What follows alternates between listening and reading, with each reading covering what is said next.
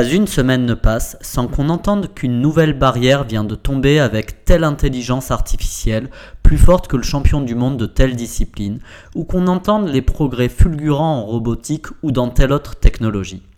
Il me serait impossible de faire cette chronique sans aimer les nouvelles technologies comme vous l'imaginez, et de tout temps, une question me phagocyter dans mon fort intérieur.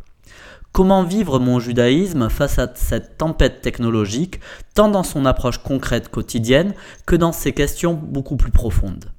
Existe-t-il une pensée juive qui permette d'appréhender les questionnements actuels comme la robotisation ou le transhumanisme ou de me questionner sur les incidences au niveau de la cache-route des organismes génétiquement modifiés? Me direz-vous, il y a des penseurs comme Yuval Noah Harari qui dans son dernier ouvrage Homo Deus paru dernièrement aborde les questions de l'avenir de l'humanité face à cette nouvelle ère technologique. Une question amusante mais tellement anticipatrice est de savoir si l'homme du futur sera manufacturé ou hacké par des machines. Mais si après cette lecture vous, vous avez encore des questions, sachez que fin octobre aura lieu à la Yeshiva des étudiants à Paris, le dimanche 22, une journée entière consacrée à toutes ces questions.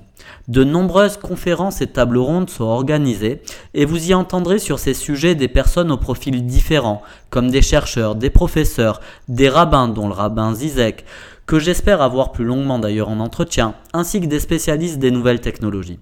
Une journée en or si on veut bien prendre le temps de s'y rendre. Pour l'instant, je me contente de méditer sur le passage du livre de Harari. La technologie nous laisse le choix à condition d'être imaginatif. J'espère que vous ferez vous aussi le bon choix. Bonne semaine à tous.